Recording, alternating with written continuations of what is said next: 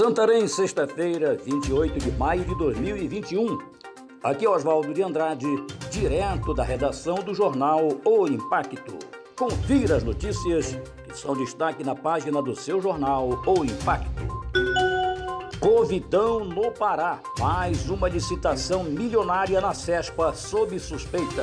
A empresa Flaione Serviço Aéreo Especializado denuncia suposta irregularidade em procedimento licitatório realizado pela Secretaria de Estado de Saúde SESPA do Pará, pode causar prejuízo de mais de 6 milhões de reais aos cofres públicos do Estado. De acordo com a denunciante, teria havido arbitrariedade na análise da documentação de habilitação da empresa, que teve como consequência a desclassificação da mesma que apresentou a melhor proposta no certame. Anderson Pinto obtém quase dois mil reais por mês em diárias de viagem.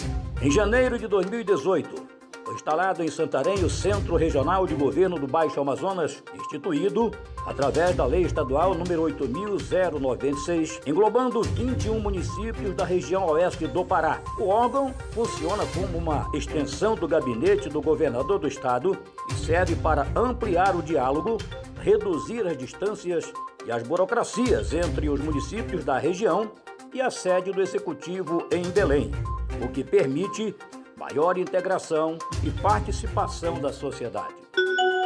Consumidores santarenos denunciam cobrança arbitrária da Equatorial Energia. A inspeção em medidores de energia elétrica, promovida pelas concessionárias de energia, faz parte dos serviços de manutenção da rede de distribuição para averiguar supostas adulterações em residências ou estabelecimentos comerciais. No decorrer das inspeções, é emitido um documento denominado Termo de Ocorrência de Inspeção, conhecido como um termo de irregularidade, conforme o artigo 129, parágrafo 1, inciso 2 da Resolução 414 de 2010 da Agência Nacional de Energia Elétrica, ANEEL.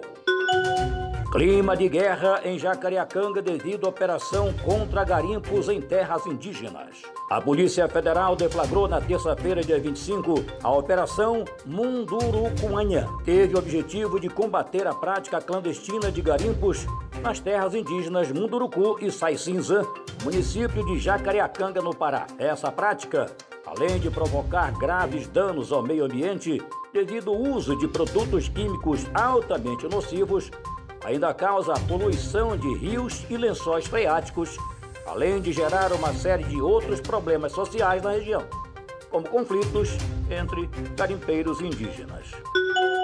TCM aprova uma nota técnica que estabelece recomendações para retorno das aulas municipais no Pará. Visando a um retorno seguro para funcionários e alunos, o Tribunal de Contas dos Municípios do Pará aprovou uma nota técnica que estabelece recomendações para a retomada das aulas eh, presenciais na rede municipal de ensino. A nota elaborada pela Coordenação de Fiscalização Especializada em Saúde e Educação da Diretoria de Planejamento, Assessoramento, Monitoramento, Fiscalização e Controle Externo do TCM Pará, com aprovação dos conselheiros em sessão virtual de julgamento da Corte de Contas.